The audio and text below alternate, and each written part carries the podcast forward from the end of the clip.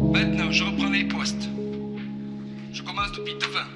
Passe derrière, ça va pas trop mal, on n'a pas trop pris de goal c'est un. Mais devant, les gars, c'était pas suffisant. Jusqu'à présent. Yeah, à Fribourg, le sport est en plein développement. Si tu veux tout savoir, va sur Cirer le banc. Va sur Cirer le banc si tu veux pas cirer le banc. C'est le meilleur podcast, y'a pas eu mieux. Jusqu'à présent. À Fribourg, le sport est en plein développement. Si tu veux tout savoir, va sur Cirer le banc. Va sur Cirer le banc si tu veux pas cirer le banc. C'est le meilleur podcast, y'a pas eu mieux. Jusqu'à présent. Bon, les gars, aujourd'hui, la première des Bonjour à tous, bienvenue pour ce sixième épisode de Cirer le banc. Salut Romain, comment ça va? Content de te retrouver pour euh, de nouveau cirer la banquette. Salut Marius, bah, un plaisir partagé. Écoute, Son nom ne vous dit peut-être rien, il est discret par son exposition mais talentueux par sa plume. Caillou du repos sur Instagram, mais Pierre Chouvet dans la vie, la vraie. C'est aujourd'hui notre invité pour ce sixième épisode, un épisode consacré à l'une des plus belles plumes sportives de Romandie, au journaliste sportif de la Liberté depuis 2016, mais également au président du FC Villarpeau. Salut Pierre, comment ça va? Salut Marius, ciao Romain. salut. Ça va très bien, merci. Merci pour cette euh, présentation dithyrambique. Je, je rougis presque. On a dit Caillou du repos, on a dit Pierre Chouvet, mais aussi un autre surnom qui te caractérise, c'est Chelat. Tu peux m'expliquer d'où ça vient Euh, ouais, ça vient d'un de mes très bons copains qui, euh, qui s'appelle Celato, le nom de famille. Et puis euh, c'est parti de. En fait, euh, je jouais avec lui dans, dans la, même- enfin, dans la même équipe de foot. Et puis avant chaque match, euh, il y a certains qui criaient dans le vestiaire. Et lui, il détestait qu'à la fin de la théorie, voilà, tout le monde gueule. Puis après, c'était le but, tout le monde lui gueulait allez Chelat dans les oreilles. Et puis euh, de fil en aiguille, euh, un peu à mon groupe de potes, on s'est un peu surnommé les Chelat. Euh, voilà, c'est parti de là. Mais voilà, ça vient d'un autre famille, d'un copain. Quoi. Mais, mais je crois qu'on m'appelle jamais Chelat. C'est plutôt euh, une marque un peu pour euh, définir tout le groupe. Donc on retient Chelat Ouais. pour Pierre T'es bien informé, hein Ouais. j'ai fait mes petites Ouais, recherches. Tu vas chercher dans le darknet de ma vie, là. On va rentrer dans ce média un peu in media res. Euh, tu questionnais ta légitimité au sein d'un épisode. Est-ce que c'est un petit peu le syndrome de l'imposteur? Peut-être. Mais euh, ouais, c'est vrai que euh, par rapport à- au, au pédigré des invités que vous avez eu euh, jusqu'à maintenant, bah voilà, j'ai pas, pas d'armoire de armoire à trophées à vous, à vous proposer, seulement les, les vieux locaux de la liberté. J'espère que ça vous ira quand même. Oh, T'as quand même un beau CV. hein. Ouais, alors un, CV, euh, ouais, un seul, un seul club pour l'instant, quoi, en termes de, de- de journalisme. Euh, mais ouais, c'est c'est une belle adresse, ça, on peut dire. Je pense que c'est d'accord, Romain, toi qui fais aussi partie un peu de ce club. Ouais, ouais. Je suis plutôt satisfait là, après une année. Euh, Pierre, on a l'habitude de commencer par une question un peu traditionnelle. Là, on va un peu changer pour te surprendre, pour surprendre nos auditeurs. Euh, on aimerait savoir si tu arrives à transposer l'expression cirer le banc dans ta carrière professionnelle. Ou peut-être un moment dans ta carrière professionnelle. Ah, c'est une bonne, euh, c'est une bonne question. Euh, J'aurais de la peine parce que, en fait, en arrivant à la Liberté en 2016, donc j'avais 23 ans, 24 ans, euh, en commençant le, stage RP, donc euh, pour devenir vraiment journaliste, euh, tu fais un stage pendant deux ans. Rapidement, j'ai eu des responsabilités. non pas comme faisait euh, particulièrement confiance, mais en fait, c'est quand on est dans une petite structure, il faut directement voilà, mettre la main à la pâte. Je me rappelle, après une semaine, avoir fait un commentaire sur le dopage institutionnel en Russie. Euh, honnêtement, j'ose pas le relire, allez pas, allez pas le rechercher. Mais voilà, j'avais dû rapidement me, mouiller. Euh, et puis après, ben aussi, euh, je fais des, matchs de Gauthieron rapidement. Donc, on m'a pas, m'a pas mis sur le banc en arrivant ici. J'ai bossé un petit peu à la Broye avant. Et puis, ben, à la Broye, voilà, on fait des matchs, des matchs régionaux. Il n'y a, pas- a pas forcément quelque chose de plus prestigieux. Donc, j'ai pas non plus été mis de côté. Mais Cyril Ban, ouais, ça, me- ça me parle plus en termes de, de foot quand même, euh, de bon foot comme on dit chez nous. Où, euh, voilà, jouant en 4-5e ligue euh, toute ma carrière, euh, c'est une expression que j'ai entendue énormément. Euh, juste avant de commencer avec le sommaire, tu parlais de commentaires. Est-ce que tu peux expliquer en quoi le commentaire, c'est un peu le format hyper prestigieux ou important dans le monde du journalisme? Ouais, bah, c'est un format où voilà, on, donne, euh, on donne son avis, on essaye d'apporter un, un éclairage, on se mouille aussi. Euh, donc, euh, quand on, a, on, est débutant dans la, branche, c'est toujours un peu, scabreux, un peu risqué parce qu'on va peut-être euh, pas apporter la nuance nécessaire. Je pense que la nuance, c'est quand même quelque chose de, très important. Si je repense au dernier commentaire que j'ai fait avec l'élimination de euh, on peut pas dire, oh oui, on pourrait le dire, mais euh, c'est pas mon style où on va, on va dire il faut virer du B, il faut le garder. C'est d'essayer d'amener des, des points, euh, une réflexion. Donc, euh, je pense que le commentaire demande un petit peu de- d'expérience, un petit peu de, de maturité. D'où le fait que j'aimerais pas que vous ayez recherché celui sur la Russie, s'il vous plaît. Donc du coup, le, le petit sommaire avant de commencer ce podcast, on va commencer avec euh, ton lien avec le sport, euh, le début de ton épopée dans le journalisme, ensuite euh, ta carrière professionnelle, on va aussi parler un petit peu de Fribourg-Gotteron, un club euh, qui était assez attaché, et on va finir avec euh, ta vision sur l'avenir des médias et aussi euh, quelques questions un petit peu euh, sur ta vie privée, euh, ce que tu fais à côté du, du journalisme. Bah, Romain, on peut, euh, on peut commencer directement, je pense. Ouais, et puis à la fin, il y a aussi euh, la banquette. Ah bien sûr, La traditionnelle banquette. la traditionnelle banquette. Je suis prêt. à laquelle on était pas mal inspiré, j'ai l'impression. Ouais, c'est clair. Alors, ouais, justement, on peut commencer. Est-ce que tu as en tête une figure marquante du journalisme sportif quand tu étais plus jeune? Qu'est-ce qui t'a un peu donné envie de faire euh, ce métier-là? C'est ben, tout d'abord ma passion du, du sport. Euh, J'étais un grand, grand consommateur de la, liberté, même quand j'avais 10, 12 ans. Je me rappelle que ben, je lisais mes, mes collègues d'aujourd'hui, euh, Patricia, François, Pierre Salinas, qui, qui voilà, je, les imaginais un peu des fois en, demi-dieu, parce que voilà, quand on est petit, on se dit ah mais euh, c'est incroyable de pouvoir, euh, pouvoir faire ce, métier, de pouvoir couvrir ces événements, ces sports. Euh, donc, on peut presque dire que mes, figures d'inspiration, c'était mes, mes collègues d'aujourd'hui. Mais après, c'est vrai que tous- les journalistes romans, que ce soit télévision, radio, voilà, quelque part, tu les glorifies un peu, comme les sportifs d'ailleurs. Et puis, euh, pour, la, pour l'anecdote, euh, j'écoutais beaucoup euh, Radio Fribourg, et puis c'était Alain Thévaux encore à l'époque qui commentait les matchs de, de Gauthieron. Et sa, sa voix me stressait. Enfin, sa manière de commenter me stressait. J'aimais beaucoup, mais ça me stressait parce que j'étais très fan de Gauthieron. Et je me rappelle, je disais à mes parents, je peux pas écouter, ça me stresse trop. Et j'enlevais le son, je remettais pour voir si le score a évolué. Et des fois, je préférais même passer la soirée télétexte. Je sais pas si vous avez vécu ça, mais tac, tu te passes devant le télétexte 241, tu regardes les scores évoluer. Et voilà, j'étais beaucoup plus tranquille. Avec la petite euh, étoile rouge Ouais, qui magnifique. clignote. Magnifique, franchement, big up à tous ceux qui, qui aiment le télétexte parce que c'est, c'est quand même la ref. J'espère que ça, ça durera pour toute la vie, ça, ça- cet amour de télétexte. D'ailleurs, Alain Thévaux, je l'ai croisé au Popul l'autre jour. Je vais passer le mot pour euh, le podcast Cyril Brand. Donc peut-être qu'il nous écoute. Alors on le salue, s'il nous écoute. J'espère qu'il va pas nous stresser. Euh, Pierre, quel est ton premier souvenir avec le monde du journalisme sportif? Euh, donc tu veux dire plutôt le, un souvenir que, qui m'a marqué, mais ouais. que moi-même euh, j'étais journaliste ou que plutôt Pas euh, forcément quand tu étais ouais. petit. Euh, bah, je, dirais que c'est, peut-être euh, Spo- Sport Dimanche. euh, vraiment, c'était un peu le, rendez-vous que voilà, je, je ratais pas. J'étais très fidèle à l'époque, beaucoup moins maintenant. Je pense que quand on, voilà, on, on consomme plus de sport, au bout d'un moment, on a aussi des fois d'autres, enfin notre, nos centres enfin pas nos centres d'intérêt, mais notre manière de consommer le sport change. J'ai aussi un souvenir, c'est que quand j'étais petit, je regardais toujours une émission qui passe sur ZDF, je crois, en Allemagne, qui s'appelle Sportschau. Je ne sais pas si vous connaissez. Mm. C'est les résumés de la Bundesliga. Et j'ai regardé cette émission pour la première fois depuis de nombreuses années, nombreuses années euh, ce samedi, enfin samedi passé.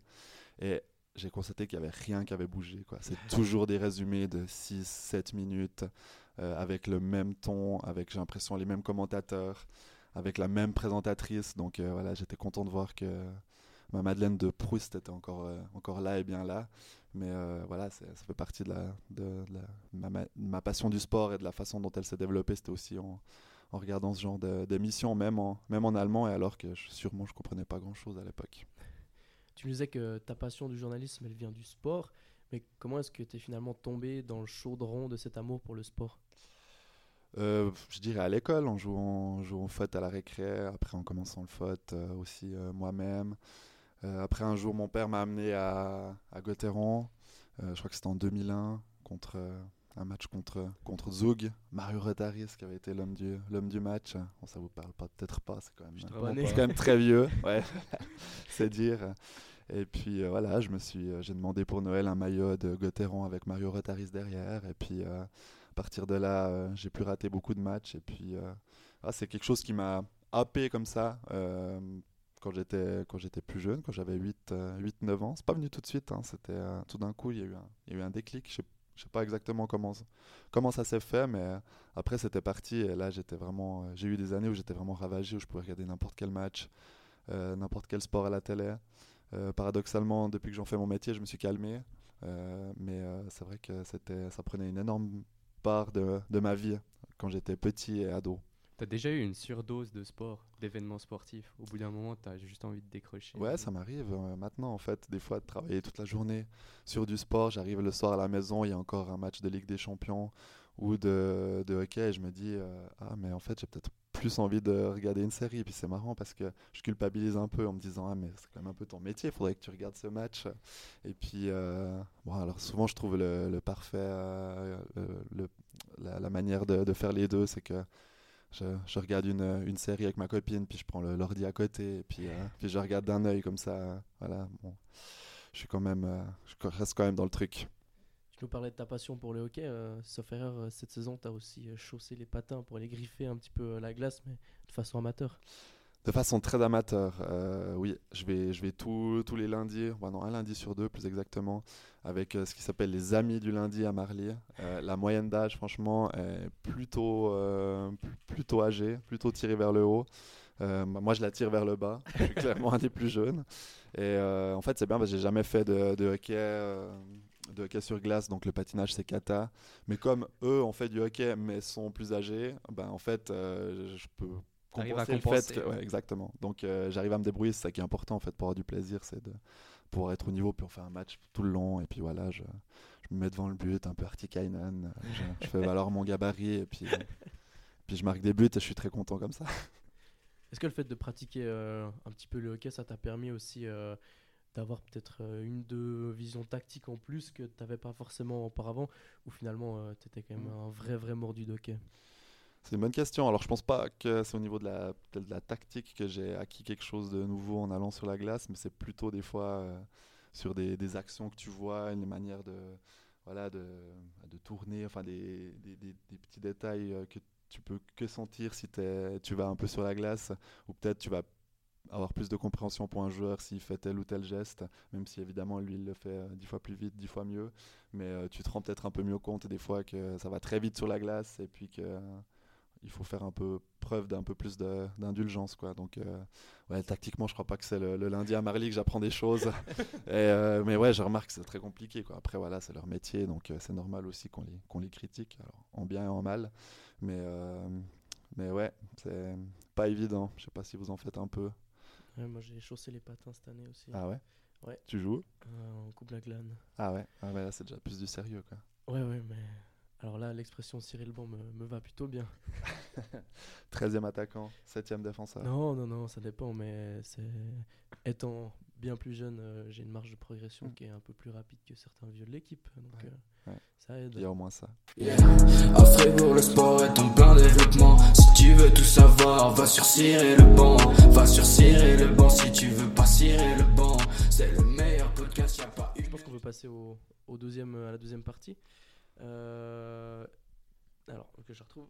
Si on revient un tout petit peu sur ton parcours, tu as fait le GIB à Payerne avant de venir étudier ici à l'Université de Fribourg. Et euh, en 2012, tu commences à travailler comme pigiste à la Broye. Tu peux nous raconter un petit peu comment cela s'est fait? Euh, oui, bah en fait j'ai commencé en tant que pigiste pendant que j'étais au, au GIB à Payerne. Euh, J'avais entendu dire, c'était un copain du collège, qu'il cherchait des gens pour aller faire des matchs le week-end. et puis ça m'a tout de suite, euh, m'a tout de suite intéressé vu, vu que c'est ce que je voulais faire. Contrairement à d'autres qui ont euh, voilà, directement euh, accumulé les expériences dans le journalisme. Je je sais pas pourquoi d'ailleurs, j'ai pas mal attendu quand même. J'avais 20 ans quand j'ai commencé à, à faire des à faire des piges comme on dit. Et puis voilà, j'ai commencé, je crois, premier match dont Didier Léchelle avec, euh, sauf erreur, Steve Guillot, qui était entraîneur, euh, entraîneur de, de l'échelle. Il vient d'annoncer euh, Sa démission. sa démission du FCU. Ouais, sa démission comme co-président, je crois. ouais. Directeur Ouais. sport. Directeur sportif, alors apparemment il est encore en tractation. Alors au- Ouais. au moment où on enregistre, euh, c'est c'est encore en tractation. Bref, voilà. Parenthèse, parenthèse refermée. Mais oui, je me rappelle, j'étais allé interviewer Steve Guilleux.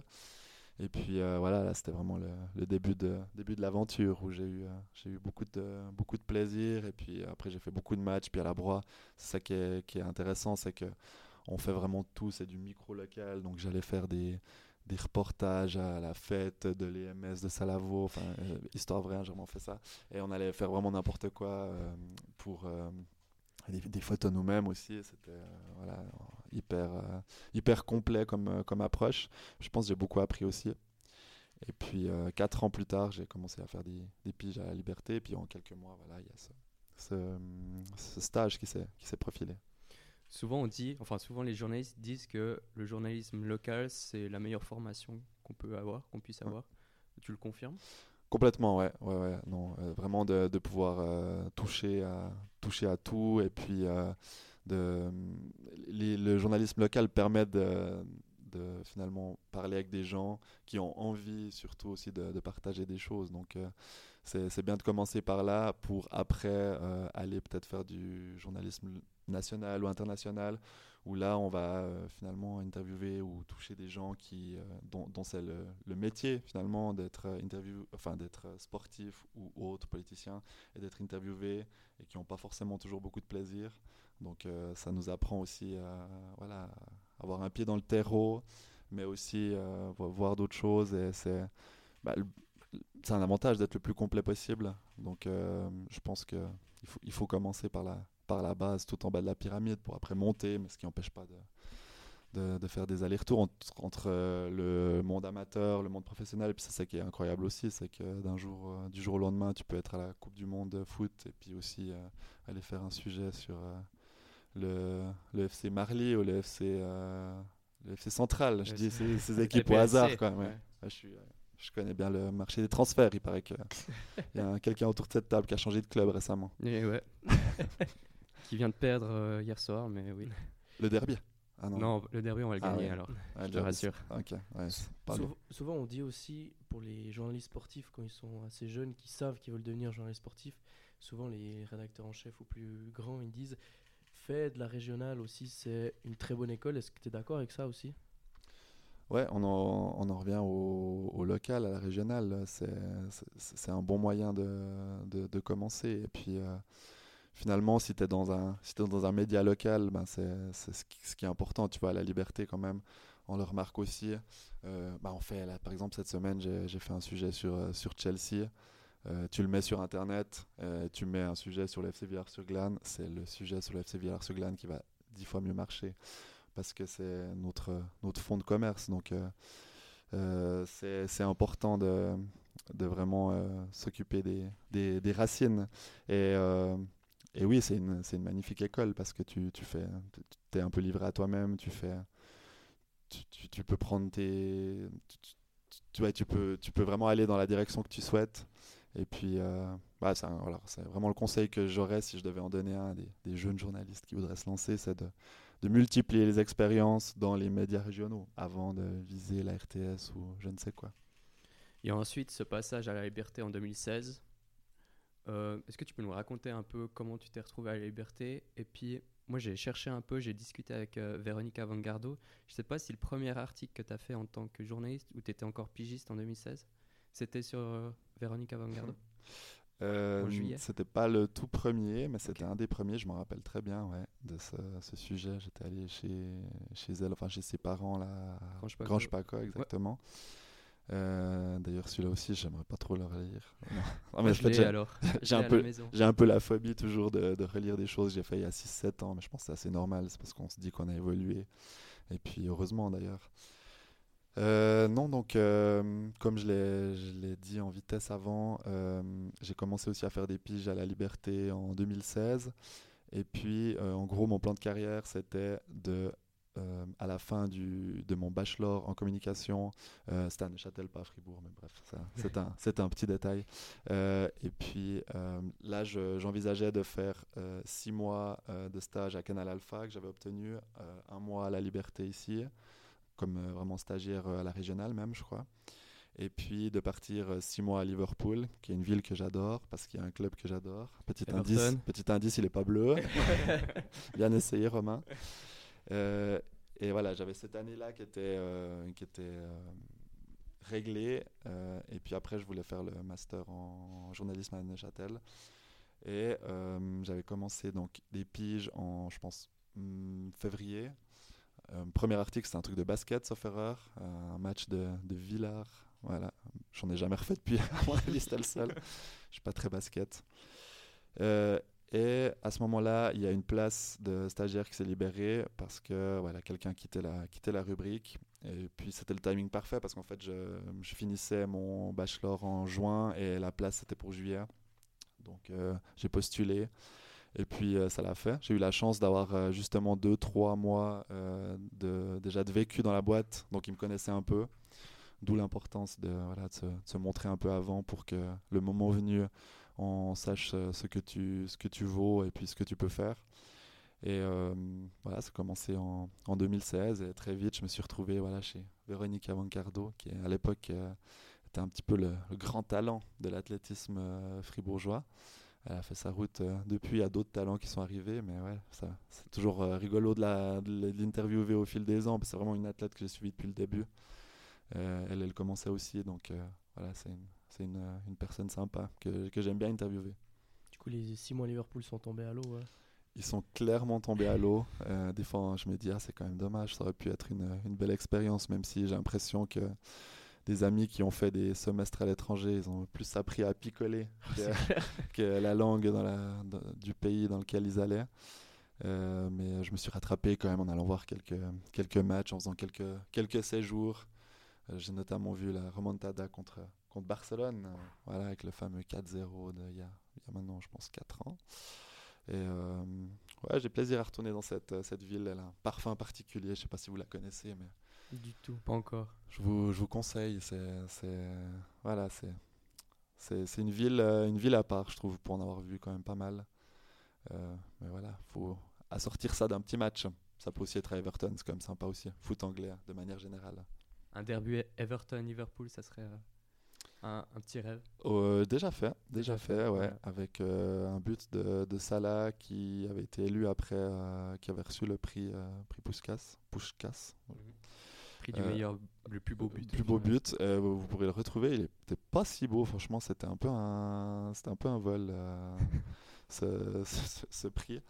Euh, mais c'était sous la neige, euh, il a mis une petite frappe enroulée euh, dont il a le secret un peu en pleine lucarne. Mais j'étais très fan de Liverpool, je tiens à préciser, et je le suis toujours un peu, mais je me suis quand même vraiment calmé. Je pense que le métier de journaliste fait aussi que voilà, on prend un peu de distance avec les événements qu'on suit. Pierre, à quoi ressemble une journée type à la rédaction sportive de la Liberté? Il n'y a pas de journée type. Hein. Ah c'est pour ça que c'est le plus beau ça, vous, le, ça vous, le, vous le savez aussi certainement. Vous commencez peut-être à le, à le découvrir, mais euh, ça change euh, tous les jours vraiment. C'est ça qui fait sa, sa, richesse. Je te rejoins, je te rejoins Romain. C'est qu'on peut avoir une, une journée euh, avec des horaires de, de bureau, même si voilà, je crois que dans certains bureaux, on commence pas à 9h. C'est un avantage du journalisme. C'est qu'on commence, commence tard, on peut bien dormir. Ça peut être du 9h 18h comme tout d'un coup on commence tôt et à 18h on pense que c'est fini et puis on apprend que Julien Sponger prend sa retraite Évidemment, euh, c'est pas arrivé encore, mais voilà, peut-être une fois, ce sera, ce sera le cas. Il y a un communiqué qui tombe, il faut le traiter, et puis on finit sa journée à 22, 23 heures.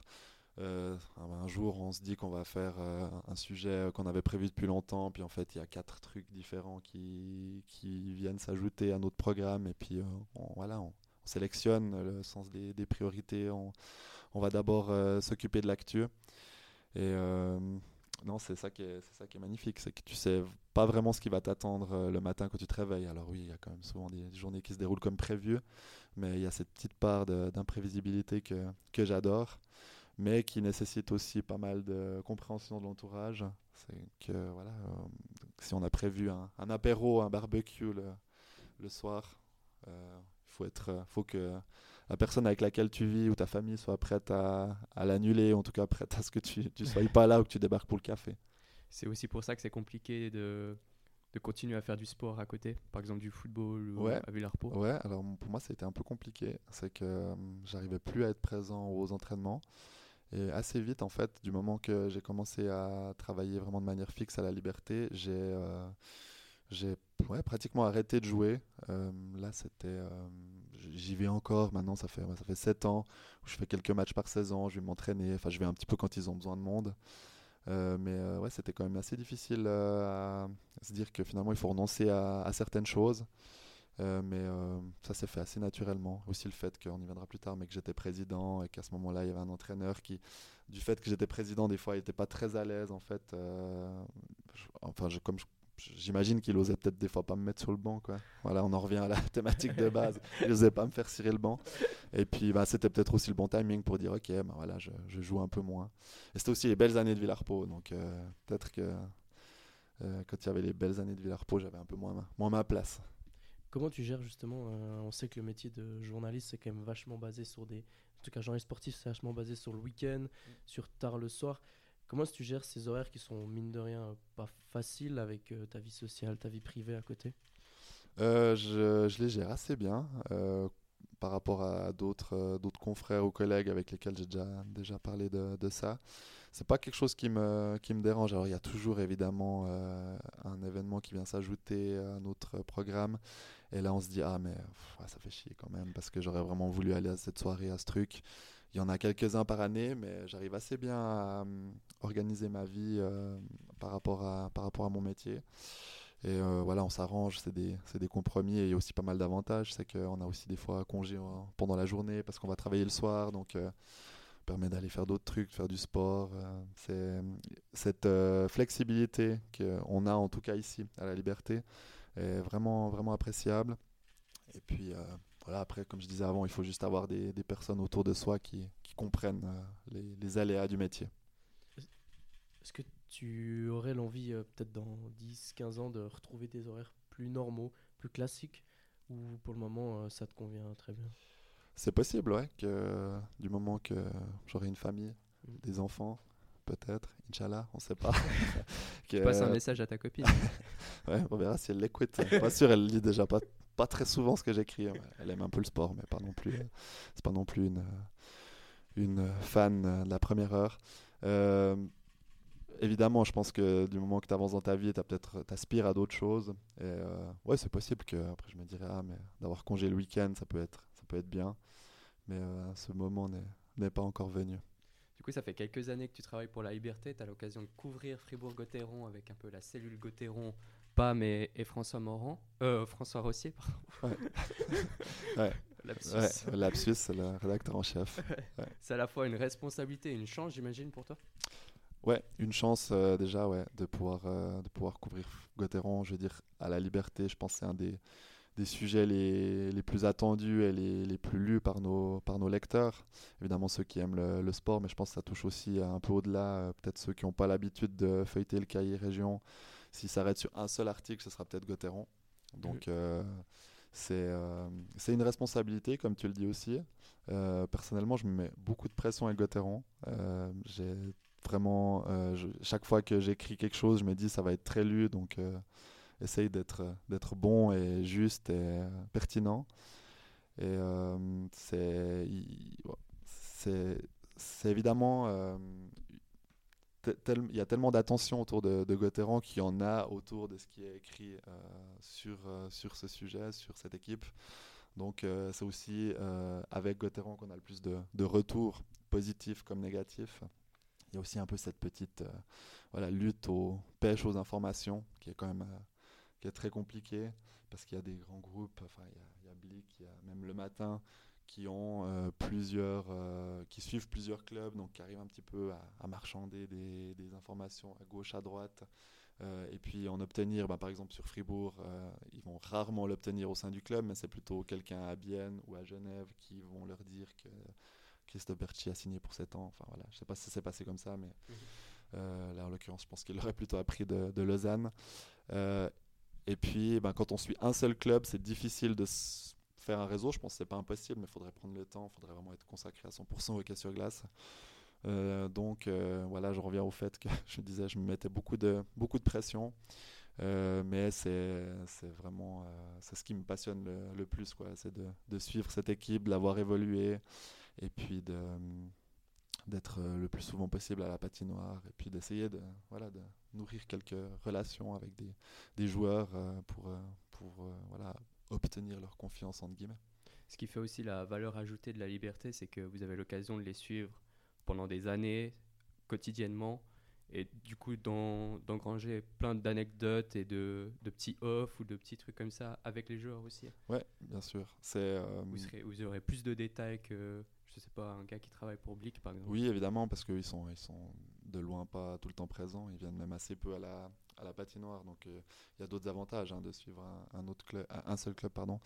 Et euh, moi je dis toujours, c'est le, c'est moi je devrais peut-être pas dire ce, petit secret euh, s'il y a des confrères qui l'écoutent, mais c'est toujours mieux d'aller le mercredi à la patinoire parce qu'il n'y a pas de match jeudi. Souvent en fait, faut peut-être le préciser, mais les journalistes vont à la veille des matchs euh, pour faire les interviews, etc. Donc ils vont le lundi avant le mardi, le jeudi avant le vendredi. Là, il y a beaucoup de monde. Et en fait, si tu vas le mercredi, j'y vais souvent parce que je fais un peu une petite série euh, avec les tu préfères, etc. que vous avez peut-être euh, peut-être lu. Et en fait, là, tu te retrouves seul et puis les joueurs sont moins stressés, donc ils ont le temps un peu pour discuter. Alors, je dis pas que je vais obtenir des informations que d'autres n'auraient pas, mais c'est en fait une manière de, de de discuter autrement avec les joueurs, euh, comme on le fait aussi quand on va avec eux en Ligue des Champions, époque révolue pour l'instant. Là, il n'y aura pas de Ligue des Champions cette année, mais les deux dernières euh, saisons, j'ai fait le voyage euh, d'avant-saison quand ils allaient au mois d'août à l'étranger. Et là aussi, c'est une plus-value incroyable parce que c'est clair que l'enjeu sportif ne vaut pas le déplacement, ne vaut pas de poser 1000 francs. Alors, pas moi qui les mets, hein, mais pour la liberté, mais c'est voilà, d'essayer de, de d'avoir des, des, relations euh, différentes avec les joueurs que d'autres auraient en venant de temps en temps à la patinoire. Tu disais aussi que tu vois presque plus souvent Christian Dubé que ta copine. Donc euh, c'est vraiment un, métier où tu dois être impliqué tous les jours. Euh, oui, alors surtout l'année passée. oui, ouais, non, c'est vrai, c'est vrai. Je, je, crois que je l'ai même dit une fois à Dubé. Ça l'avait fait rigoler. mais en étant, en étant vraiment très impliqué dans la saison de Gauthieron, ben, on, passe, on passe beaucoup de temps à la, à la patinoire. Et puis, euh, ben, Christian Dubé aussi, il est là depuis que j'ai commencé. Donc en 2016, il était c'était un jeune directeur sportif, un jeune retraité. Et puis, euh, c'est rigolo de voir que sept ans plus tard, il est toujours là, qu'il a aussi euh, il a évolué. Comme moi, donc on a, on, a, un peu, je pense qu'au début, ben, lui, il était, c'était un jeune directeur sportif qui faisait des erreurs, j'étais un jeune journaliste qui faisait des erreurs, et puis maintenant, se retrouver les deux avec un peu plus de bouteilles. Puis c'est un peu une relation voilà, de, euh, de chien et chat, je sais pas comment dire. Amour-haine. Ouais, amour-haine. je crois pas qu'on ressent de la de l'amour, même de, de l'amitié, mais peut-être du respect en tout cas, euh, qu'on a, qu'on a l'un pour l'autre. En tout cas, moi j'en ai pour lui. Je voudrais lui poser la, la question, peut-être que, peut que lui pas. Mais, euh, mais ouais, c'est, je passe quand même pas une semaine sans le voir. Alors, pendant la saison hein, sans le voir ou sans l'appeler. Puis euh, c'est vrai que des fois, je pense qu'il en a quand même marre de moi parce que quand tu l'appelles deux, trois fois par semaine, et puis il sait exactement pourquoi on, vient lui poser des questions, pourquoi on est là. Et puis euh, on sait aussi qu'il aime bien, voilà, c'est son rôle de directeur sportif, mais on va pas se cacher qu'il aime bien mentir. Donc on a aussi appris à le, à le, déchiffrer avec les années. Et ouais, ben, le jour où il partira, ça, sera, ça fera quand même euh, bizarre. C'est vraiment une page qui se tournera pour Gauthieron, mais aussi pour moi dans ma, dans ma carrière de journaliste. Cette année, cette saison, il a fait pas mal euh, de belles sorties, deux, trois belles sorties, après des matchs un peu compliqués. Euh, comme journaliste, à la fin du match, quand tu as besoin de ton interview, tu as besoin de ces mots pour réagir sur ce match, et puis qui t'envoie un peu balader, comment tu gères ça?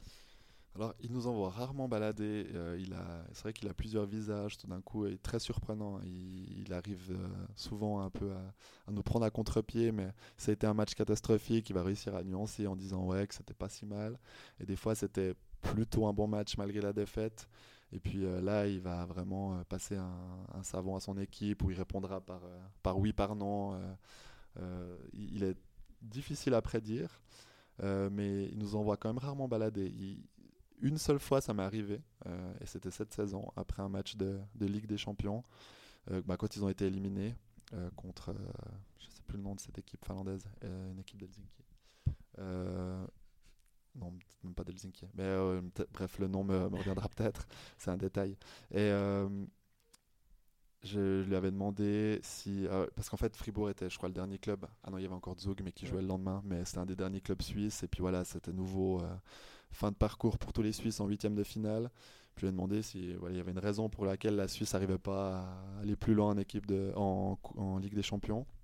Puis il m'a dit ah, c'est parce que tout le monde s'en fout, demande à tous les directeurs sportifs, tout le monde s'en fout de cette Ligue des Champions. Puis bah, il était directeur sportif et je l'ai un peu pris au bon, et, euh, et au mot même. Et je lui ai, je lui ai demandé et toi? Et puis euh, là il m'a dit ouais, il y a eu quelques jurons québécois. Et il est parti très énervé en disant que par rapport à ce qu'il venait de dire avant, que pour lui ça lui tenait à cœur. Donc voilà, c'était voilà, une sortie comme ça en, en 7 ans. Mais euh, c'est vrai que ça faisait, ça faisait un peu bizarre quand même, quand t'as l'entraîneur qui part, qui claque la porte. Mais euh, non, il a, il a son caractère. euh, et, euh, c'est un challenge de l'interviewer, si vous avez déjà eu l'occasion, je sais pas. Bah, moi j'ai une question justement par rapport à ça. Parce que plusieurs fois avec la radio, bah, on, on est à côté. euh, nous, on n'interviewe pas vraiment Christian Dubé, plutôt les joueurs, mais souvent on écoute, euh, on tend le natel pour, euh, au cas où il y a une phrase Ouais, importante qui une sort, mais- punchline. Exactement. Et souvent, en fait, nous qui avons l'habitude d'interviewer des gens régionaux, bah, on peut prendre le temps. Avec Christian Dubé, ça dure deux minutes maximum. J'ai l'impression, il sort 3-4 phrases, vous lui posez 3-4 questions, il repart déjà. Puis des fois, je me demande, mais comment vous arrivez à construire un article avec autant peu de contenu, en fait, finalement? Bon, souvent, quand on lui parle de 3 minutes, c'est euh, parce qu'on veut juste avoir 2-3 phrases pour la, présentation du dessous. L'article, on l'a fait avec un joueur avant, avec lequel on a quand même passé 10-15 minutes. Quand on fait des, gros sujets avec euh, Christian Dubé, euh, on, lui parle, euh, on lui parle quand même euh, plutôt une petite demi-heure, je dirais. Puis souvent, c'est bien euh, de lui donner rendez-vous au Sport Café, d'aller se poser avec lui pour qu'il comprenne, entre guillemets aussi, parce qu'il le comprend évidemment, mais que euh, voilà, on va, on va être dans un sujet plus, plus posé, plus fouillé. Sinon, il a quand même tendance à vite faire des petites réponses pour pouvoir partir le plus rapidement possible. Je pense qu'il en a marre de ces questions d'avant-match parce qu'après, en même temps, c'est quand même souvent euh, qu'est-ce que vous pensez de Davos? Et puis il va nous dire Davos, c'est une équipe euh, forte dans les transitions. Je crois que même depuis que c'est plus Del Courto, c'est toujours ça la phrase. Il a un peu, ses, il, il a un peu son, son petit cahier où il sort sa petite phrase avec chaque équipe. Donc là, c'est pas très intéressant. C'est clairement euh, plus de la déco, je dirais, par rapport à l'article. Sinon, voilà, on, on prend quand même le temps d'aller de, en profondeur avec lui, mais euh, pas, pas après l'entraînement, généralement. Mais avoir Christian Dubé, c'est aussi avoir un entraîneur francophone qui plus est québécois, ce qui est plus facile quand même que par exemple un Mark French Ouais. qui, est- qui parlait que anglais. quoi. Ouais, Mark French, c'est le bon exemple parce qu'il parlait que anglais, effectivement, et il avait un accent absolument euh, indé- in- indéchiffrable. Euh, non, il avait une manière de s'exprimer, on le comprenait pas très bien en fait. Mais heureusement pour nous, il disait vraiment pas grand chose d'intéressant. C'était voilà, un- un- mais alors je pense que c'est une personne foncièrement intéressante qui a des choses à dire, mais il était dans la retenue. il- voilà, c'était que euh, de la langue de bois. Et en final, on connaissait ses phrases par cœur, on savait ce qu'il disait. Donc, euh, évidemment, on n'inventait pas des réponses parce qu'on comprenait pas, mais des fois, on devait vraiment tendre l'oreille. Mais c'est une richesse d'avoir euh, d'avoir un francophone et d'avoir quelqu'un comme Christian Dubé parce que alors il jette souvent en pâture son équipe dans la presse et tout, mais il, il sort des dingueries quoi des fois.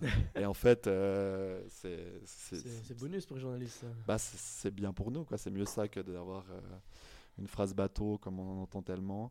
Euh, franchement, il- c'est vraiment une plus-value pour euh, les journalistes d'avoir Christian Dubé. C'est un challenge, mais une plus-value. Voilà, on peut résumer ça comme ça. Je crois que ce sera la phrase du, du post Instagram. Il sort des dingueries. Le pauvre Dave Souter, on a fait les frais hein, en match de la saison. C'est vrai? Oui, quand il s'était fait checker par derrière, puis il avait dit, Ah, mais il faut que tu te relèves. euh. Ah oui, oui, oui, oui c'est vrai. oui. C'était ouais, c'était d'ailleurs en, en pré-playoff ouais, contre le Ouais, Lino. ouais, c'est juste. Ouais, ouais, ouais, il avait pris une balle perdue, le, le pauvre Dave. En, dehors du hockey, hein, tu as quand même eu l'occasion de couvrir plein d'autres sports comme euh, les JO à Pékin durant le, Covid. Euh, C'était des Jeux Olympiques forcément euh, spéciaux dans un tel contexte. Très spéciaux, ouais. Alors j'en ai pas fait d'autres, donc j'ai pas de, point de comparaison, mais de ce que j'ai pu entendre ou lire ou voir, c'était des JO comme on en reverra, je pense, plus jamais.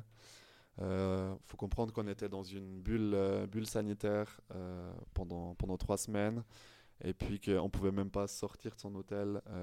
Enfin, on pouvait sortir de son hôtel, mais on pouvait pas sortir du, de du, enfin, quitter le, quitter l'enceinte et aller sur le trottoir d'en face. Il y avait deux barrières, deux barrières euh, gardé 24 heures sur 24 par un Securitas, par la police. Il y a une voiture de police non-stop qui était là-bas devant. Donc on attendait devant notre hôtel, il y a un bus qui venait nous chercher, il y avait des horaires, il nous amenait au centre des médias.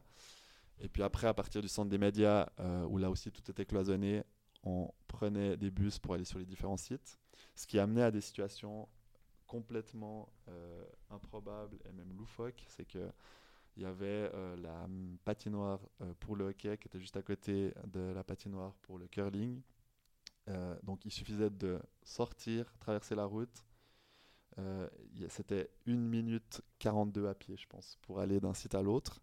Sauf que comme on ne pouvait pas aller à pied, qu'il fallait toujours prendre le bus, il fallait remonter dans un bus devant la patinoire qui allait faire tout le tour du quartier qui passait vers le stade olympique, le nid d'oiseau, qui revenait au centre des médias. Il fallait reprendre le bus pour qu'il te ramène ensuite à l'arrêt d'après, qui était le curling ou le hockey, je sais plus dans quel sens ça allait.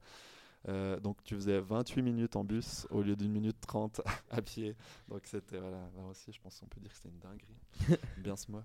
Euh, et puis, euh, ouais, à part ça, bon, voilà, le, contexte aussi en Chine, juste avant le début de la guerre en, Russie, avec Poutine qui était dans le stade. bon, on n'était pas à côté de lui, mais on l'a su et puis euh, tout le, le, contact, le contexte extra-sportif qu'il y avait avec ces, avec ces, ces JO.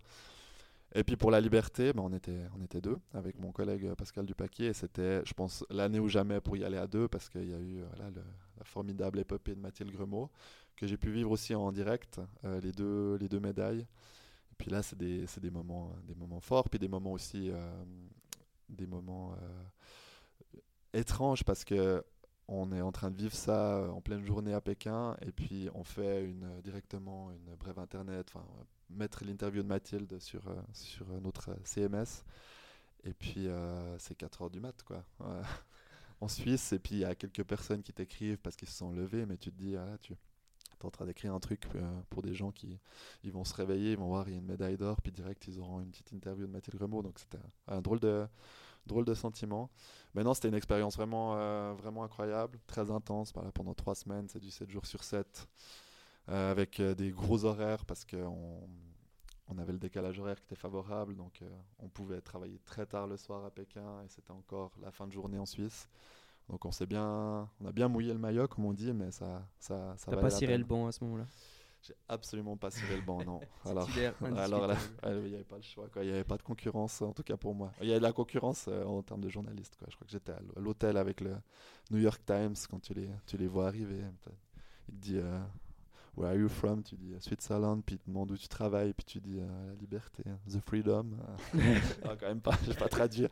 Mais c'est vrai qu'ils disent New York Times, t'es impressionné, puis t'as, la liberté, puis. ouais, voilà. Deux mondes mais le même métier. la même passion. Ouais, on pas le même maillot, mais la même passion. tu as aussi euh, récemment fait un article sur la, notamment la diminution des équipes actives dans le canton de Fribourg.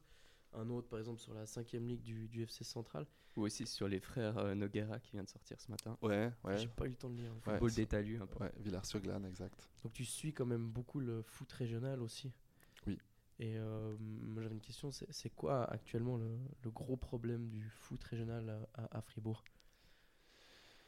Euh, je pense qu'il y a un effet après Covid, euh, avec, voilà, c'est un peu bateau, je crois que tout le monde, tout le, monde le dit, mais que pendant cette période où il n'y avait plus rien, les gens ont pris l'habitude de faire d'autres choses, des choses pour eux, prendre plus de temps pour soi. Et euh, ça se répercute quand même sur le sport collectif et notamment sur les plus petites ligues parce que voilà, c'est là où il y a quand même le moins de sérieux, je pense, euh, où euh, si les gens sont peut-être un peu moins passionnés, certaines fois que vraiment les férus qui jouent en, qui jouent en troisième ligue, donc ça se répercute plus en, cinquième ligue. Et puis bah, il y a quand même aussi de plus en plus de disciplines. Et je me demande aussi s'il n'y a pas, j'aimerais bien vous entendre d'ailleurs là-dessus, mais il n'y a pas un peu un ras-le-bol aussi avec euh, l'ambiance qu'il peut y avoir sur les, sur les terrains. Je trouve que c'est euh, quand même de plus en plus compliqué. Alors peut-être c'est aussi parce que j'ai 30 ans et que je change, mais j'ai l'impression qu'il y a, il y a quelques années, c'était c'était pas aussi euh, détestable des fois sur le, sur le terrain. Ouais, je, te, je pense que je te rejoins un petit peu là-dessus. Après, moi, je joue dans T'es le pas, pla- t'es pas placé euh, pour parler, toi. Mais non, moi, je suis. Ce mais- que t'as fait hier soir. J'ai rien fait hier soir.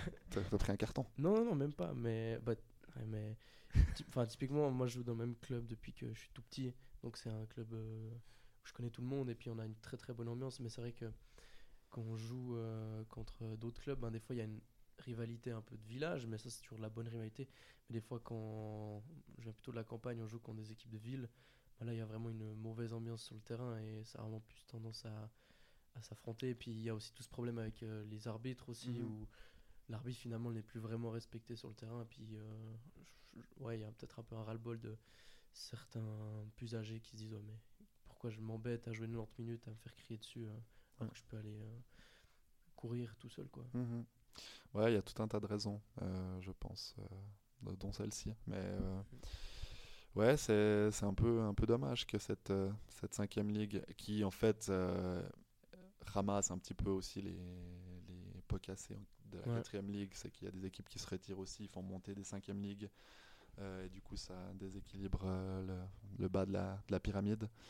Mais euh, ouais, là, je pense que la cinquième ligue a quand même un peu un, un avenir encore. J'espère, en tout cas. C'est mon fonds de commerce. Yeah. À Fribourg, le sport est en plein développement. Si tu veux tout savoir, va sur Cirer le banc. Va sur Cirer le banc si tu veux pas cirer le banc. C'est le meilleur podcast, y'a pas. Je pense qu'on va passer au, au dernier thème, Romain. Ouais. Euh, on va parler un petit peu de, de- de l'avenir des médias, un peu ta vie privée. Euh, on parle souvent de virage digital à prendre pour euh, les certains médias. On pense notamment bah, aux petits journaux de, de presse écrite. Euh, Quel regard tu portes sur la situation actuelle des, des journaux? Virage digital, c'est vraiment ce qui nous. parle tout le temps de ça à l'université. C'est Les médias de presse écrite doivent prendre ce virage digital. C'est vraiment le- l'expression type. Ben euh, oui, ce virage digital, je crois qu'on en parle depuis, euh, même moi quand j'étais à l'Uni, ou même encore, euh, je pense au CO, il y a, il y a 15 ans, on en parlait déjà. Ben, parce qu'il y a quelque chose qui est apparu, c'est les réseaux sociaux, et puis sur ces réseaux sociaux, ben, tout le monde peut, peut faire du, journalisme. Il y a des, blogueurs, il y a, plein de choses qui, qui, sont, qui ont apparu. Et puis les, la nouvelle génération, ben, je pense la vôtre, même celle qui arrive derrière, elle s'informe euh, différemment. Elle s'informe voilà, en étant sur Instagram, en scrollant, en regardant des reels, des trucs comme ça. C'est pour ça que ce virage euh, digital est important et on le voit arriver depuis longtemps.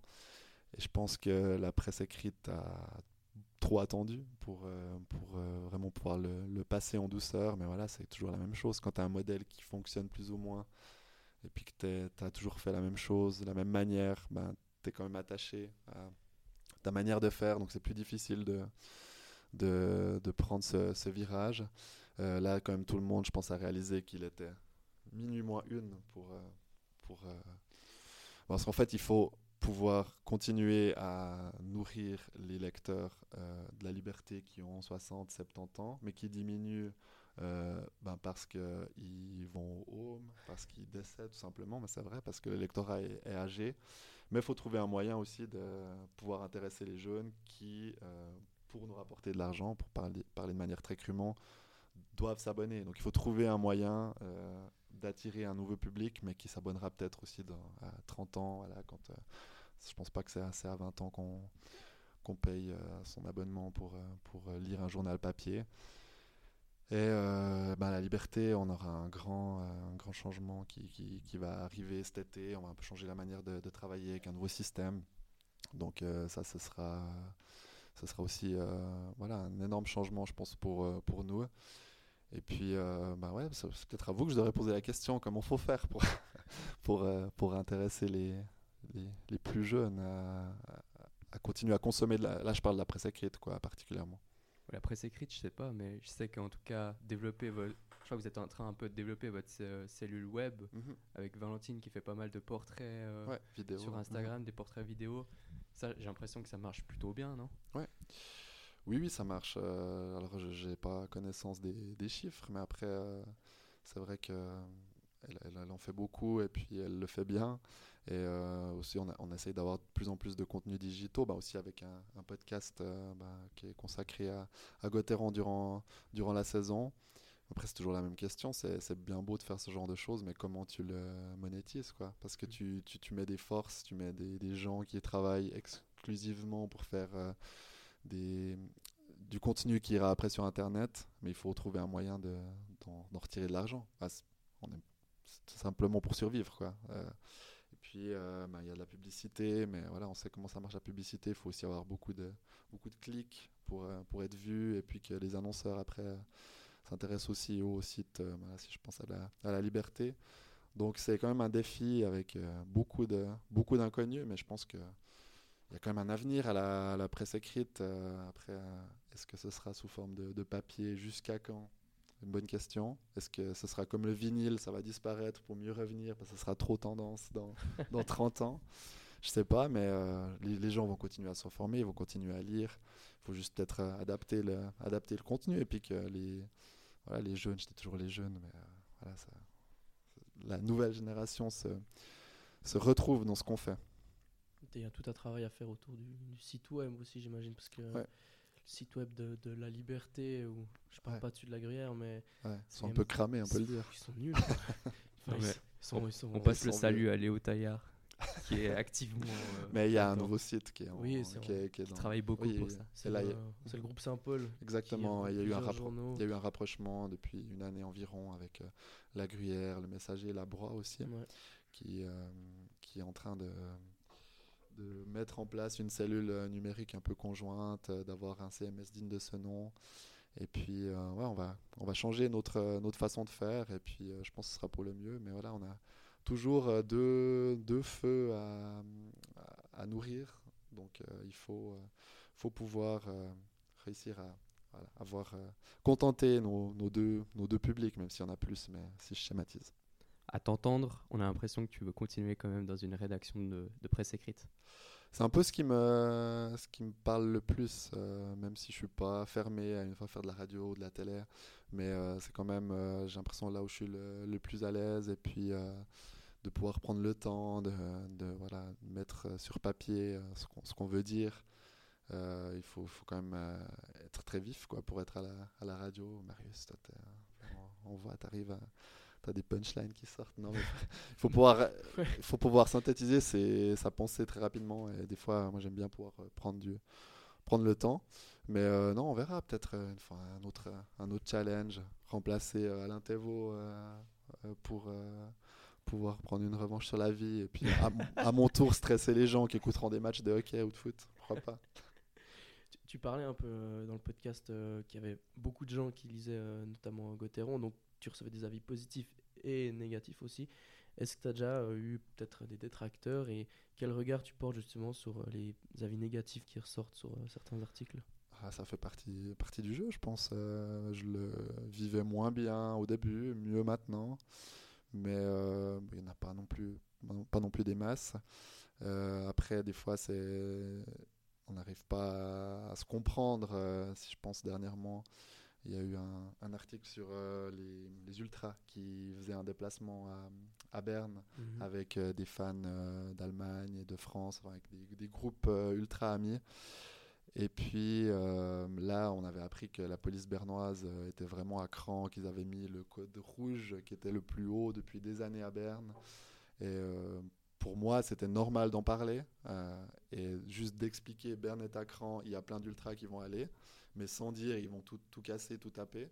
Et euh, je sais que les, les ultras l'avaient, enfin je le sais parce qu'ils m'ont écrit, ils l'ont mal pris. Euh, je leur ai expliqué mon point de vue. Alors ils sont restés très très très corrects. Hein. Il n'y a pas eu de pas eu de menace rien du tout. Mais euh, voilà, ils n'étaient pas d'accord avec euh, avec moi. Ils, trouvent qu'on est toujours très dur avec les ultras et puis que voilà la presse a tendance un petit peu à stigmatiser. Ça c'est dans la couverture médiatique où on a tendance un peu à associer l'ultra au hooligan et pas différencier les mmh. deux. Puis peut-être finalement c'est un débat encore plus profond que, ouais. que juste ça, je pense. Ouais, peut-être. Mais non, mais après moi j'accepte qu'on me fasse des, des retours euh, négatifs du moment qui sont un minimum construits et puis que ça reste cordial. ça fait euh, partie du jeu, ça fait partie du, du débat aussi. Il hein. faut réussir à vivre avec, sinon c'est quand, même, quand même, je pense, lourd à porter au bout d'un moment. Mais c'est bien. Ce, qui est, ce qui est plaisant, c'est que ça montre qu'on est, on est suivi, qu'on est lu. Et puis en fait, on fait quand même ça, on, fait ce métier pour être lu. Quoi. Donc d'avoir jamais de retour, ce, serait, ce serait triste. Et puis parallèlement à ta carrière professionnelle de, journaliste, tu as toujours un pied dans le monde du football amateur. Tu es président du FC Villarpo, mais tu vas quitter ce poste euh, d'ici quelques mois. Oui, exactement. C'est, on imagine c'est quand même un, poste qui demande beaucoup d'investissement. Euh, oui et non, parce que voilà, évidemment, d'être dans une société, euh, ça prend toujours du temps, il y a des événements. Après, Villarpo est un club quand même particulier dans le sens où il est très petit. On n'a qu'une seule équipe, tout court, d'actifs. on n'a pas de ils sont avec Courtepin, Timolac, mais on n'a même plus vraiment un rôle euh, dans cette organisation-là. Donc euh, c'est différent de gérer une équipe que d'en avoir 28, euh, pardon, 28 dans un club comme Villars-sur-Glane. je prends beaucoup ce club en, club en exemple parce que j'ai fait un article, comme tu disais avant cette semaine, et puis qu'ils ont grandi très très vite, ils ont beaucoup beaucoup d'équipes, beaucoup de, licenciés.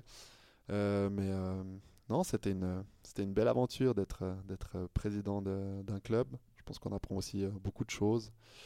Euh, ça m'a aussi apporté, je pense, pour mon, mon, métier, parce que tu vas, tu vas à l'Assemblée des délégués, tu fais quand même des... Enfin, tu es, un peu dans le terreau du, du foot régional, et puis tu t'entends un sujet ou l'autre qui pourrait, qui pourrait, tu pourrais utiliser en fait à la, liberté. Et euh, j'avoue qu'avoir déniché quand même quelques, quelques sujets comme ça, mais je vais pas totalement quitter le, le FC Villarpo parce que scoop, scoop pour la banquette. Scoop pour la banquette. Non, mais je vais, euh, je vais commencer à entraîner cette équipe l'année prochaine, l'équipe de Villarpo. Après, euh, après des années comme président, je vais juste changer de casquette. Euh, il y a quelqu'un qui me remplacera à la présidence et puis voilà, je, je reprendrai cette équipe dans l'idée d'en faire faire de lance du canton. Et en, et en disant ça, tu envoies un message directement à Étoile Sport. Tu reprendras pas la première équipe d'Étoile Sport. Ouais, c'était mon rêve aussi, ça, de, reprendre, officiel. de reprendre Étoile Sport parce que bah, je vis dans le, dans le quartier, dans, dans, en Auge. Et puis j'adore ce terrain derrière les jardins. Pour moi, c'est vraiment le, le, plus beau terrain du canton. Il est minuscule, il est, il est dégueulasse. La pelouse, franchement, elle donne pas envie. Mais il y, a ce, il y a cet écrin autour, il y a cette sarine. Puis il y a une âme, quoi. Alors franchement, un jour, j'espère pouvoir jouer, entraîner Étoile Sport. Mais ce jour n'est pas encore venu. Est-ce que tu vas lâcher des dingueries aussi comme entraîneur de Villarpo? Pense, ouais, des, des punchlines comme vous. comme, comme celle, ben, ou bien comme celle que vous avez dans votre générique aussi. Ah. Ouais, ça c'est ça c'est le, le faute d'état le vrai faute. Ah ouais, ouais. Le, le Je crois que c'est le père de Ludovic Magnin. Exactement, ouais. Ça, hein. ouais, ouais. Cette fameuse vidéo. D'ailleurs, en parlant du générique, euh, c'est vous qui rappez ou pas? Je me suis toujours demandé euh, en l'écoutant. Alors, moi, j'ai beaucoup de gens qui m'ont dit c'est toi, Marius, qui, qui chante. Et non, c'est pas du tout moi, et heureusement que c'est pas moi, c'est un copain romain c'est un ancien coéquipier du FC Marly, ouais, qui fait un peu de musique euh, à côté, à qui on passe euh, aussi le, le salut. Je sais pas si on doit dire son prénom ou son nom d'artiste. Les deux, je pense. Ok, euh, Samuel Dice alors. Et son nom d'artiste Je sais pas comment tu dis, S. Deville S. Deville, ouais. Qui sort un, un, EP prochainement, qui a déjà sorti aussi un, un EP qui s'appelle Souvenirs d'hiver, puis assez talentueux, puis qui nous a fait ça en fait hyper rapidement, je ouais. Gros big up, franchement. Un mec à mettre l'audio avec sa voix, puis ça Franchement, on était surpris. Ouais. vous avez un tube là. On a un tube. Il faudra qu'on développe un peu ça. faudra qu'on fasse les remerciements une fois à tous ceux qui nous ont aidés. Euh. Ouais. S'il fait une scène, euh, votre, euh, votre pote, il, il, va jouer cette chanson ou pas? Ce serait incroyable. incroyable. on n'a pas pensé à ça. On viendra sur la scène des Georges. Parce que je viens au concert? Il est au Georges? Non, pas ah, encore. Ah, dommage. Quoi je serais venu. Yeah. À Fribourg, le sport est en plein développement. Si tu veux tout savoir, va sur cirer le banc. Va sur cirer le banc si tu veux pas cirer le banc. C'est le meilleur podcast, y a pas une. Il nous reste encore la fameuse banquette yes. avant de terminer ce podcast. Tu veux débuter, Romain? Bah, titulaire indiscutable, mais du coup, là, on appelle l'arbitre, on te change, tu viens sur la banquette avec nous. Nous, ça faisait déjà quelques minutes qu'on y était, bon, depuis le, le début du match. Qu'est-ce que le Pierre Chouvet de maintenant dirait au Pierre Chouvet de 15 ans Chelat? Non. non, il les dirait. Euh, il les dirait euh, que si tu. En lisant La Liberté, que finalement. Euh, tes, collègues, ils, sont, enfin que les gens que tu lis sont bons, mais tu verras, tu vas, tu vas les rejoindre un jour, et puis que ce sera tes collègues, que c'est des, des personnes sympas. Moi, j'avais vraiment tendance à glorifier tout le monde, les journalistes, les, sportifs aussi. J'étais, vraiment, euh, j'étais le pire pour ça. Quoi. Je me rappelle une fois, j'étais un giron, euh, voilà, je pose ça ici. J'étais un giron euh, à Farvani. puis J'étais tombé sur un journaliste de la RTS qui se reconnaîtra sûrement s'il l'écoute, parce que je sais que ça va être traumatisé. Et j'avais passé ma soirée à lui poser des questions. Moi, c'était waouh, un journaliste, un journaliste de la RTS. Et euh, ouais, je dirais calme-toi un peu, franchement. Euh, c'est que des journalistes, c'est que des sportifs. euh, tranquille. J'essaierai de l'apaiser un peu. Du coup, moi, c'était un peu la même chose. Quoi. Ouais, c'est vrai, ouais, c'est vrai. Romain, ouais, Romain, faut croire faut que je vous raconte quand même comment on s'est rencontrés, quoi. Enfin, je sais pas si on peut faire ça dans le cadre de la banquette. Si, mais- si, vas-y. Mais c'était c'était à Frisson, hein, c'est ça? Frisson, puis tout d'un coup, je sais même plus si c'est comment ça s'est fait, parce que je pense que c'était la toute fin de soirée. 3h30. Très- Ouais, ouais. Les Et puis t'étais venu, t'étais venu me parler, et puis, euh, puis là, je me suis dit, oh yes, j'ai un fan, quoi. Mais c'est vrai que- reconnaît. Mais ouais, alors ça, ça m'avait surpris, un gars qui me reconnaît, parce que, alors, euh, ben voilà, on me voit pas, on me voit pas généralement euh, quand, euh, quand j'écris, évidemment. Donc, ouais, t'as as reproduit le, reproduit le schéma. C'est beau, mais tu verras dans 10 ans que ça t'arrivera aussi. Tu préfères couvrir un match de promotion d'Étoile Sport ou un match de play-out de Fribourg-Gotteron Euh, de play-out de Gauthieron quand même, parce que, comme j'ai dit avant, c'est ce qui me passionne le plus. Mais euh, ouais, les promotions à Étoile Sport, ça doit quand même être quand même du lourd. J'imagine bien là, le, petit coucher de soleil un peu sur la falaise, et puis euh, la tireuse à bière dehors, avec beaucoup de monde. En plus, dans le quartier là-bas, ils ont beaucoup de, beaucoup de public, donc je vais essayer de faire les deux. Mais c'est possible, parce que c'est pas la même période. Donc euh, voilà. Désolé, j'ai contré votre tu préfères. Ton plus beau souvenir en tant que journaliste sportif? Je pense que c'était à la Coupe du Monde 2010 2018 en Russie, euh, au moment de l'hymne euh, avant Suisse-Brésil, qui était aussi une affiche de cette Coupe du Monde-là, pas seulement en 2022. Et voilà, là je m'étais dit, ah mais c'est quand même, quand même beau ce que tu peux faire, euh, ce, métier. Puis euh, moi genre, j'aime bien les hymnes aussi, c'est un peu ce truc euh, patriotique qui ressort et tout. Et là j'avais j'avais quand même bien savouré. Puis peut-être, je sais pas, c'était peut-être le but à Shakiri aussi contre la Serbie, à la 90, euh, 90e, 92e, où je l'avais j'avais à peine eu le temps de l'apprécier parce qu'il fallait tout changer le texte, et puis c'était... Puis t'étais en train de faire l'aigle en même temps. J'étais en train, évidemment, évidemment. non, mais on, on, a- on avait, on avait rien compris depuis les tribunes, en fait, parce que on, on voit quand même moins bien les. Alors, on avait des images télé, certainement, avec un écran, mais c'était. euh, on se rendait pas compte, enfin, c'est pas qu'on a rien compris, mais on se rendait pas compte de l'ampleur que cette histoire allait avoir. Et euh, ouais, après, ça m'avait occupé tous les, tous les jours suivants. Mais ouais, magnifique souvenir que cette, euh, cette Coupe du Monde en Russie. Et puis quand je me dis maintenant, ouais, c'était en Russie aussi, ça paraît fou, quoi. C'était c'était il y a même, même pas 5 ans. Et en tant que pigiste? Meilleur souvenir en tant que pigiste? Euh, La fête de l'EMS à Salavo. Euh, non, j'ai vécu des, des belles choses comme, euh, comme pigiste. Ah, une petite anecdote, ça c'était assez fou. D'ailleurs, c'est ce qui prouve qu'il faut commencer par le journalisme local à la Broye. J'avais fait un reportage à un tournoi de beer pong auquel j'avais participé. Incroyable. Et, et je faisais les, les, les photos, euh, alors bien au début de la soirée, beaucoup moins après plus tard. Puis en fait, bah, après, j'avais, tu recevais, je sais plus, une petite centaine de francs, ça dépendait du nombre de photos, de la longueur du texte. Puis en fait, ça m'avait payé ma soirée, quoi. Puis c'était juste sortir des photos, sortir l'appareil, faire des photos de mes potes. Donc euh, voilà, ça c'était, bon, pas du tout déontologique, ne faites pas ça chez vous. Quoi le plus bel article que tu as écrit et celui que tu aurais aimé écrire? Je sais pas si c'est le plus beau, mais c'est un des plus mémorables. C'était une interview d'Arnaud Delcourteau euh, quand il était encore entraîneur de, Davos et ils avaient complètement raté leur début de saison. C'était littéralement une semaine avant qu'ils se fassent virer. Et puis euh, je m'étais dit, je monte à, je monte à Davos. euh, bah, j'étais à Zurich, je crois. Euh, j'avais dormi à Zurich, je sais plus, j'avais. Ah oui, j'étais allé avec l'équipe de Suisse. Bon, bref, semaine d'avant. Puis je m'étais dit, je monte vite le lundi à Davos et euh, j'étais allé à l'improviste et il avait pas du tout envie de me parler. J'avais dû méga insister. Il me disait, tu peux pas prendre des joueurs et tout. Finalement, il avait dit ok. Il m'avait amené dans son bureau. Et là, c'était les 45 minutes les plus folles de ma vie. Genre, on avait parlé de tout et de rien. Il était. ouais, il, répond, il répondait au début de manière très agressive. Après, il s'est adouci. Puis on avait eu un super moment. Et puis après, euh, il m'avait dit Ok, pour l'interview, tu peux la publier, mais j'aimerais la relire avant qu'elle sorte. J'ai dit Bon, ok. Je lui ai envoyé toute l'interview en français. Et après, il m'avait appelé. Donc, j'ai un numéro qui m'appelle, je ne connaissais pas. C'était Delcourteau. Puis il me dit euh, Je comprends rien, est-ce que tu peux me la traduire en allemand? Et j'étais là euh, Ouais, ok, si tu veux. Et ma copine de l'époque, ma qui habitait Zurich, parlait mieux allemand que moi, donc elle m'avait aidé à traduire. Et on avait, on avait envoyé à Delcourteau. Euh, tu vois, ça devait pas être très, très lisible, quoi, parce que même si tu parles un peu allemand, c'est c'est pas la même chose. Puis il avait validé. Et puis ouais, après une semaine après, il s'était fait, il s'était fait virer, quoi. Donc euh, je pense que je peux mettre dans mon palmarès dernier entraîneur, avoir, euh, dernier journaliste à avoir en- interviewé euh, Delcourteau avant, avant sa fin de règne à Davos. Le joueur de Fribourg-Gotteron le plus pertinent aux interviews? Euh, Un silence qui en dit long. Non, Euh, non c'est pas vrai. C'est pas vrai parce qu'il y en a quand même des, des, joueurs intéressants. Euh, J'aime beaucoup parler avec Andrei Bikov qui, euh, je trouve, euh, c'est- c'est ouvert au fil des années de manière exceptionnelle euh, parce que.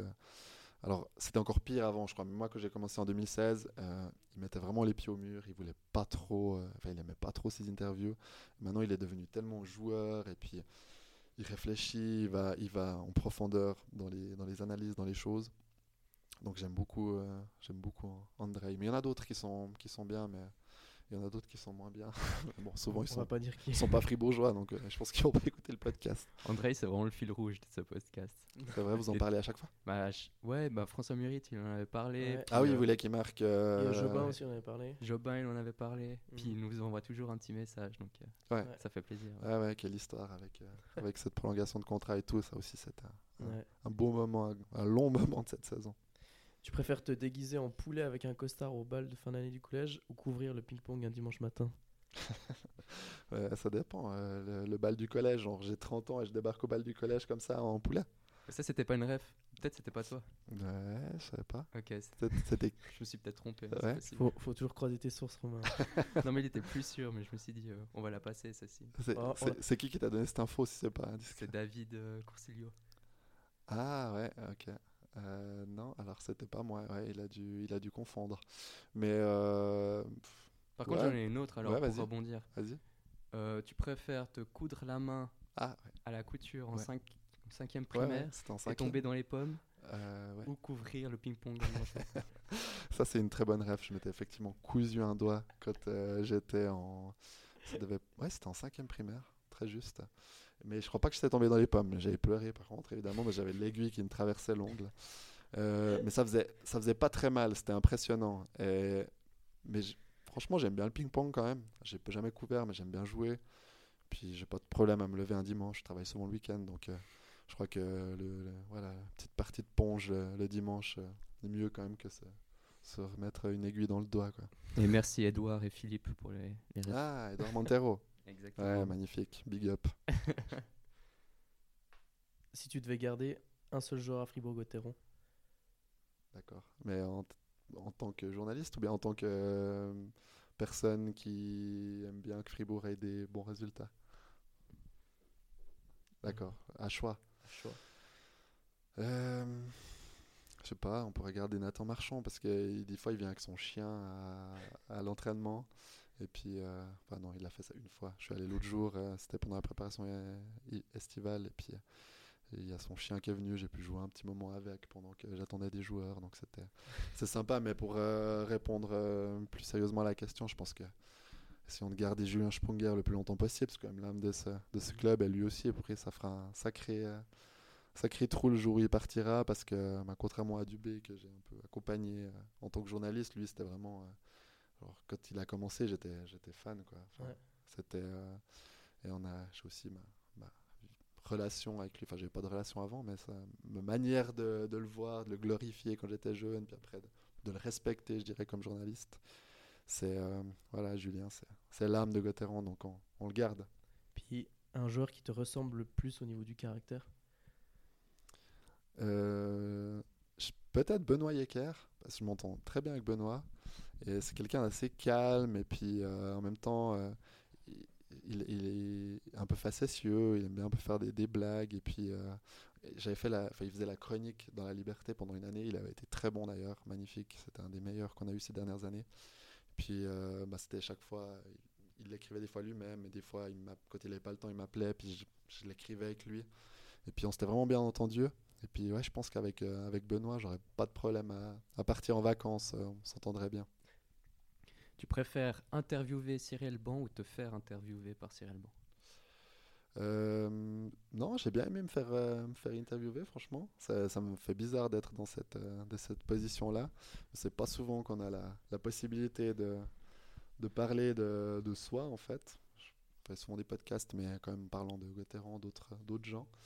Et ouais, c'était un, un joli honneur que vous m'avez donné là, enfin rendu, en pouvant, euh, voilà, juste parler de moi pendant une heure. Je pourrais faire entendre ça à mes, à mes petits-enfants. Non, merde, je parle encore d'enfants. Ma copine va vraiment se dire. Décidément. Ouais, non, il y a trop de signes envoyés. Mais euh, voilà, ça, ça laissera un, un souvenir. Et puis, euh, bah, je vous remercie de m'avoir laissé la, la possibilité de m'exprimer. Avec plaisir. On a encore deux, trois questions? Oui, oui, faites. Est-ce que le podcast le plus compliqué à enregistrer avec la liberté, euh, c'était celui du lendemain du souper de boîte vous, vous étiez présent. Donc, euh, ouais, toi, Romain, tu étais Moi présent j'étais là Ouais, avec, là, j'étais avec euh, David d'ailleurs. Ouais. Euh, oui, oui, oui, je l'appr- je l'appréhendais beaucoup parce que euh, quand je me suis réveillé, c'était 11h30, je pense, puis on enregistrait à 13h. Puis voilà, ouais, vous pouvez imaginer que j'étais pas, pas très frais, pas très vaillant. Mais euh, je me suis dit, tout va se jouer dans la première, euh, première sortie, la première phrase. Et puis, euh, ouais, c'est comme, euh, c'est comme au foot, quoi. Premier Pre- contrôle. Ouais, premier contrôle, première passe, puis plat du pied, sécurité, tac, j'ai mis sur le côté. C'est passé tout seul, et puis après, finalement, ça allait plutôt bien. Pour l'anecdote, l'anecdote, c'est plutôt Valentine qui enregistrait le podcast qui, qui avait de la peine. parce que je crois qu'elle elle avait aussi la gueule de bois, puis elle a pris un café, un coca avant le début de l'enregistrement. Elle a juste. failli, ouais. elle a presque dû l'arrêter euh, parce qu'elle était, elle Combo était mal. mortel. Là, je la balance là. Il y avait Pierre Salinas sur le côté. Qui dansait toujours. Ouais, ouais, ouais. Mais c'était un joli moment avec des harnais d'ailleurs. Euh, on le, ouais, le résultat était, était plutôt bon par rapport à notre, euh, notre état général. Tu préfères avoir un Christian, un Christian Dubé énervé à l'interview ou une Patricia Moran, hein, la chef euh, des sports, qui est pas satisfaite du travail accompli? Ah non, alors euh, je prends, euh, je prends Christian Dubé quand même. C'est toujours, c'est- toujours délicieux de l'avoir à l'interview quand il est, quand il est énervé. En plus, avec le temps, tu, tu sais exactement où appuyer pour vraiment qu'il qu'il sorte des, des dingueries. Voilà, je leur dis une fois. Et puis tac, tu mets juste une, un petit coup d'aiguille, puis ah, il te sort des trucs. Euh, mais en même temps, il n'a jamais dit euh, arrêtez de. Enfin, il- assume toujours ses propos, donc c'est pas comme si on le poussait à dire des choses qu'il voulait pas. Mais euh, non, non, c'est franchement, c'est ma passion d'avoir un Christian Dubé à l'interview. Et du coup, la dernière question, euh, l'expression journalistique que tu détestes le plus, dont tu en as le plus marre? Euh, alors, j'utilisais beaucoup d'expressions quand j'étais plus jeune. Là, j'ai vraiment essayé de, changer un peu mon style. Enfin, mon style, mon style a changé euh, au fil des années. Je n'utilise plus beaucoup, mais il y en a beaucoup qui m'énervent maintenant, vraiment. Euh, ma série sur le gâteau, vraiment, je crois que j'ai dû l'utiliser une ou deux fois. Mais après, en fait, c'est quand tu arrives aussi un peu dans le métier où on te dit, ouais, ça faut pas mettre la croisée des chemins, tu vois. Ça, Romain, c'est des, des, des titres qu'il faut pas faire, quoi. Il faut. euh, C'est pas le premier C'est le titre, du premier épisode. c'est le titre du premier épisode. Ah oui. que Gaëtan Jobin à la croisée des chemins? Gaëtan Ouais. Jobin, Non, à la croisée des chemins, c'est c'est non. Mais il- pour le coup, il est à la croisée des chemins, donc euh, je peux, je peux difficilement vous donner tort, quoi. La passion aussi. Ouais. Il y en a peut-être d'autres qui vont me revenir, mais, euh, Mais Une expression journalistique qu'un entraîneur ou un joueur te donne, puis quand il te donne ça, tu dis, mais putain, il fait chier de donner cette expression, elle est nulle, quoi. Ouais, bon, match après match, quoi. Ouais, voilà. Ça, c'est la, c'est la pire. Euh, non, il y en avait une qui m'énervait dernièrement où je me suis dit que. Ah oui, euh, on- quand les, joueurs disent euh, on va tout donner, c'est un truc qui m'exaspère. Ça va de soi que tu vas donner ton maximum et que tu vas pas faire, faire exprès de de pas être bon et de pas patiner ou de pas courir. Donc, euh, ouais, on- ça, ça va, on, on va tout donner, on va faire le maximum, mais évidemment, ça, part, ça va de soi. Quoi. Mais bon, je suis devenu un peu aigri avec les années, je crois. Comment tu juges les petites expressions latines que Romain met récemment dans ses articles? Bah ouais, je vois qu'il a bien suivi ses, ses cours, de, cours de latin. C'est la patte de François Muric. Ouais, bah oui, ouais, j'ai réalisé en fait d'où venait, d'où venait cette, euh, cette passion du latin que tu avais. Que j'ai développé là au fil des derniers Ouais, mois. Tu peux nous sortir une petite. euh, Non, mais la préférée, c'est Peraspera ad Astra, comme il nous avait dit. C'est Ouais. quoi ça? C'est par les chemins houleux jusqu'aux étoiles. Ah ouais. Puis celle-ci, je l'ai gardée dans ma tête. Faudrait que j'en sorte deux, trois autres. Bah oui, bah, j'attends tes, tes prochaines. euh, Mais c'est toujours Tes dur, j'ai l'impression de de surprendre un peu. euh. T'as- l'impression de toujours écrire un peu la même chose. Ouais, alors ouais, ça c'est un je sais syndrome. pas si tu oui, ressens oui, ça oui. Ouais, c'est un syndrome. Surtout dans les des fois dans les présentations de saison. Je crois que Ah, ouais, présentation de ce qui te requête. Là, je, je suis en train de faire un burn-out chaque fois que je dois en faire une parce que bon après il faut essayer d'amener. C'est aussi à nous d'amener un sujet plus, un angle plus intéressant. Mais c'est vrai que des fois quand tu prends équipe par équipe, c'est ah, les présentations de deuxième ligue de foot aussi. ah, peux Ouais, c'est toujours pareil. Ah ouais, j'en peux plus. Tu utilises les mêmes mots. Tu t'écris 60 fois équipe, tu te dis je vais mettre une fois formation, mais personne dans la vie dit formation. Quoi. Les Ouais, hommes. on de- joue contre cette formation. La troupe de. Ouais. La trompe. Ouais, on a être inventif. C'est clair. Bon, bah, on arrive à la fin de cet épisode, un, un épisode un peu plus long. Mais bon, quand on met euh, trois euh, journalistes autour de la table, ça parle un peu trop plus. parler. Merci beaucoup, Pierre, de- d'avoir été avec nous à ce micro euh, de Cyril Ban. C'était un grand plaisir. Mais merci à vous. Franchement, bravo pour ce que vous faites. C'était très intéressant. On a appris un peu plus sur toi, mais aussi sur les dessous du journaliste, euh, dessous du journaliste sportif, tout simplement. Puis on attend notre euh, article dans la Liberté, du coup. Sur euh, Cyril Ban? Sur Cyril Ban, ouais. Ouais, bah, peut-être qu'il faudrait attendre que vous ayez un, un invité. On peut, on peut fixer un invité prestigieux, puis si vous l'avez, on fait le, on, on fait le, le sujet. On attend euh, ton aide et tes contacts. Alors, si vous arrivez à avoir Alain Berset à Cyril Ban, sachant qu'il a eu une grosse carrière d'athlète de, de 800 mètres, si vous avez Alain Berset à ce micro, tac, il y a l'article demain. Quoi. On Voilà, va Défi à lancer. mettre en Nous- place alors. Nous, on pensait qu'avoir Pierre Chauvet, c'était suffisant pour avoir un article. C'est Ouais. ça, viser les étoiles, justement. Ouais. Ad Astra. On va s'arrêter là-dessus, c'est magnifique. Du coup, merci Marius pour euh, le Plaisir. podcast. Merci Pierre. Et puis merci de nous avoir accueillis. Salutations à toute euh, la team des sports ici à la Liberté. Exactement. Merci les auditeurs. Puis à la prochaine. On À la se retrouve prochaine. bientôt. Allez, ciao, Ciao. ciao. Yeah. À Fribourg, le sport est en plein développement. Si tu veux tout savoir, va sur Cirer le banc. Va sur Cirer le banc si tu veux pas cirer le banc. C'est le meilleur podcast, y a pas eu mieux.